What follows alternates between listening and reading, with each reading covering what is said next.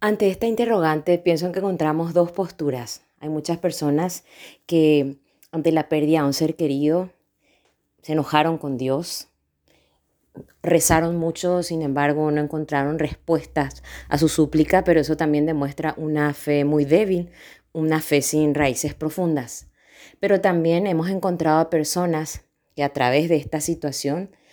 de todos estos momentos difíciles, a través de la virtualidad, tuvieron, por ejemplo, la experiencia de, recibir por primera vez el querigma, de hacer un curso bíblico, de rezar el rosario, se refugiaron en la fe, en medio de sus ansiedades, en medio de, de sus angustias, recurrieron a Dios. Así que pienso que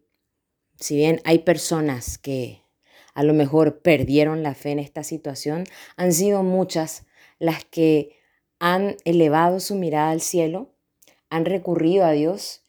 y hoy se acercan a los sacramentos, se acercan a la iglesia y se dan cuenta que solamente Dios le da sentido a nuestra vida.